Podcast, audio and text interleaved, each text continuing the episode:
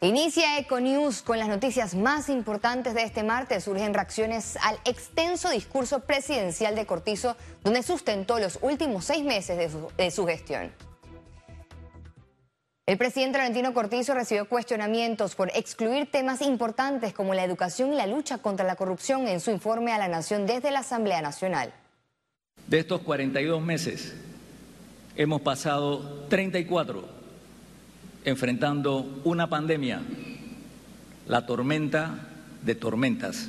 En el informe donde describió los últimos seis meses de gestión, el mandatario Laurentino Cortizo recitó todos los proyectos de infraestructura, vías, puentes y hasta reiteró que su gobierno atravesó una crisis por el coronavirus. Es que el presidente no ha dicho ni hecho nada en materia anticorrupción desde que es presidente de la República. Prometió mucho, en campaña, pero es poco lo que él verdaderamente ha hecho. Y en el tema del seguro, yo creo que allí él dijo todo lo que tenía que decir y fue irresponsable al decir que él va a respetar la autonomía cuando celebra unas obras pero cuando hay que fajarse los pantalones no lo hace. Sobre este mismo tema, la presidenta de la Cámara de Comercio, Marcela Galindo, se pronunció luego que el mandatario Cortizo evitó profundizar sobre la crisis del sistema de pensiones de la Caja de Seguro Social. Que se tiene que retornar a la mesa del diálogo por la Caja del Seguro Social. Lo que el presidente mencionó ayer es que las soluciones a la situación del programa de invalidez, vejez y muerte deben salir de la mesa del diálogo. Nosotros estamos de acuerdo con eso sin embargo, entonces le devolvemos el llamado al presidente a que tiene que llamar a instalar la mesa del diálogo. El asesor presidencial Rafael Mezquita percibe que todo está bien y que hay una reacción positiva de la sociedad hacia este gobierno. El presidente Laurentino Cortizo tiene para los panameños eh, más que una alta, una alta percepción como ser humano. Eh, la pregunta es, ¿y usted qué opinión, qué opinión le merece el, el presidente Laurentino Cortizo? Y hacen las clasificaciones excelentes, buenas, bien, etcétera. Bueno, cerca del 50% considera que el, presidente como persona tiene una la gente le merece una opinión buena y excelente. En su discurso, el gobernante mencionó que la pobreza en Panamá se redujo 18.5% en el año 2014 a 15.6% en el 2021. Además, destacó la designación de magistrados de la Corte Suprema de Justicia, la mesa de medicamentos y la entrega de la Ciudad de la Salud para finales de 2023. Félix Antonio Chávez, Econius. Este martes 3 de enero, la abogada Ariadne García tomó posesión como magistrada principal de la Sala Segunda de lo Penal de la Corte Suprema de Justicia. García tiene más de 32 años como servidora judicial de carrera.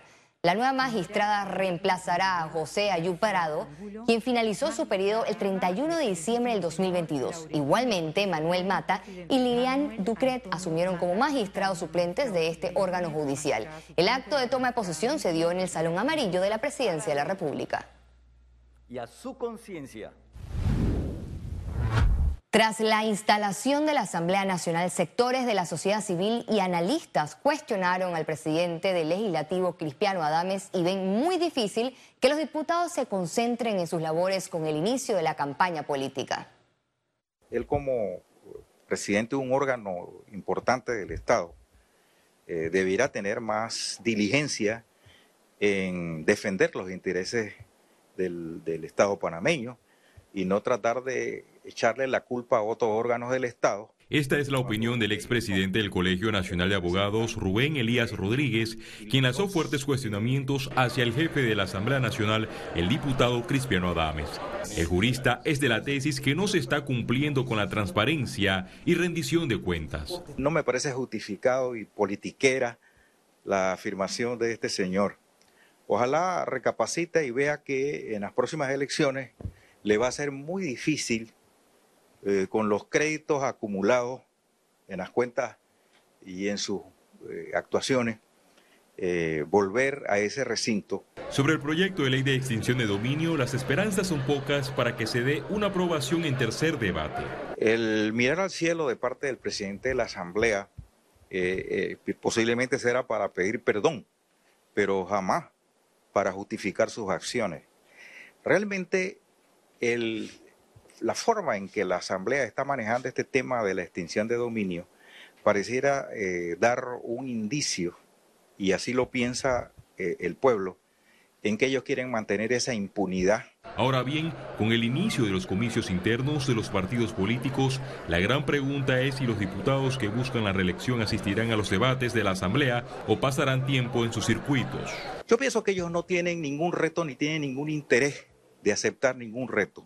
Ellos se van a dedicar a politiquear. En este momento es imperativo de parte de ellos, que, desean la reelección, enfocarse en su trabajo electoral sin embargo, también, eso quiere decir que también tienen que estar pendientes de lo que sucede en sus comunidades, también tienen que estar pendientes en lo que sucede con los proyectos de ley.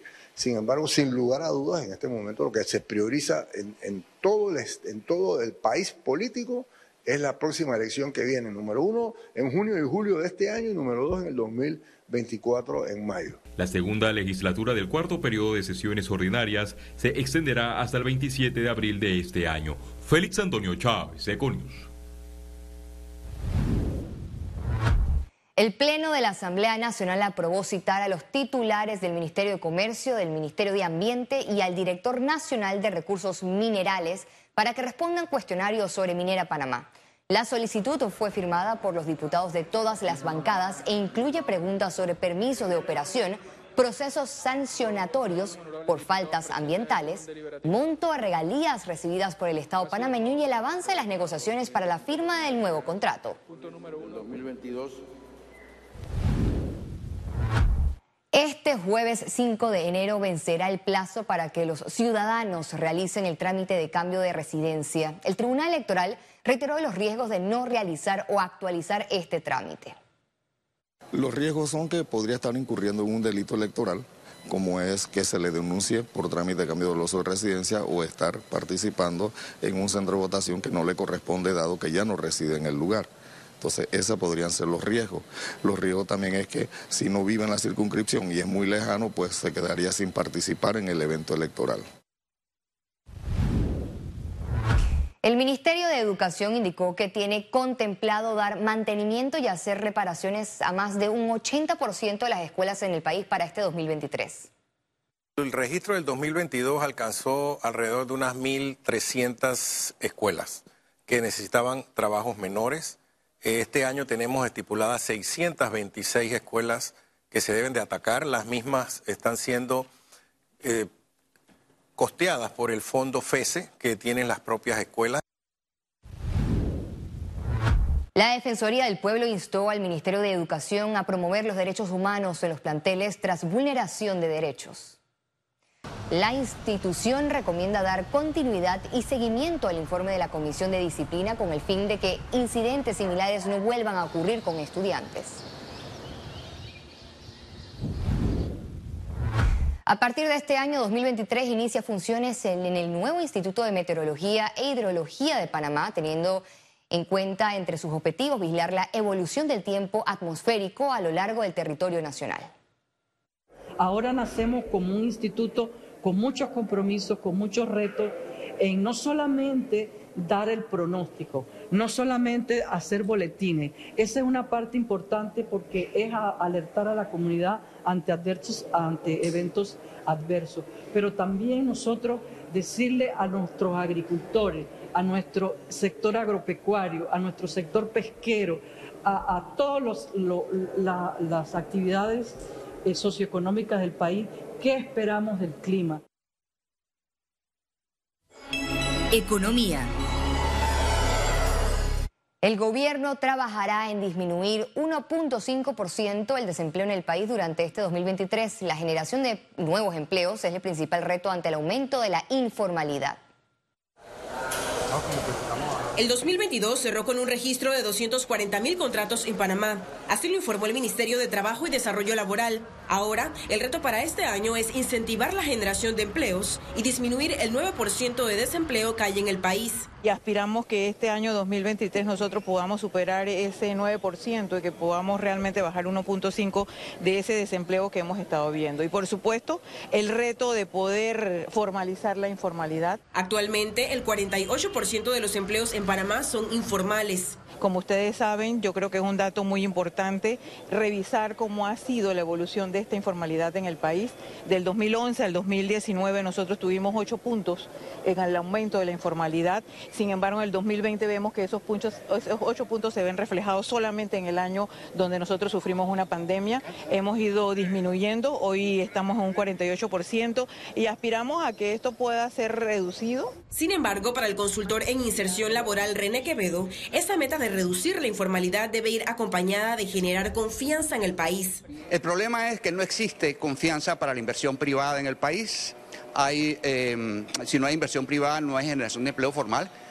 Eh, de hecho, los sectores eh, que generan prácticamente el 60% de los empleos en el país están generando hoy 9 de cada 10 nuevos informales. Entonces creo que más que un problema, nuestra, tenemos una crisis laboral profunda que más que una crisis de empleo es una crisis de confianza. Quevedo emitió recomendaciones a los desempleados. Yo le, pediría a los que están buscando eh, trabajo, primero que, no se desesperen. Eh, esto va a venir, obviamente, es más probable que consigan emprendimientos o pequeñas empresas que eh, empleos, digamos, tradicionales. El empleo asalariado ya es una especie en vías de extinción. No lo, no era, no es que es nuevo, ya venía con esa tendencia. El sector construcción, comercio y turismo podrían ser los mayores empleadores de este 2023. Ciara Morris, Econews.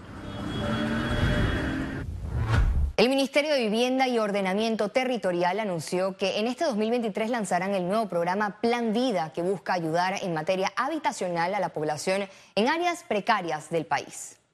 Vida significa vivienda decorosa por autogestión. Estamos hablando de una, un espacio cerrado de 3 por 6 metros, solamente una agua. Y sobre ese espacio, la idea de eso es que eh, podamos aportarlo como una solución al que tiene viviendas muy precarias, de manera que pueda entonces demoler lo que tiene y hacer entonces la segunda agua. O sea, le estamos dando la mitad de la casa.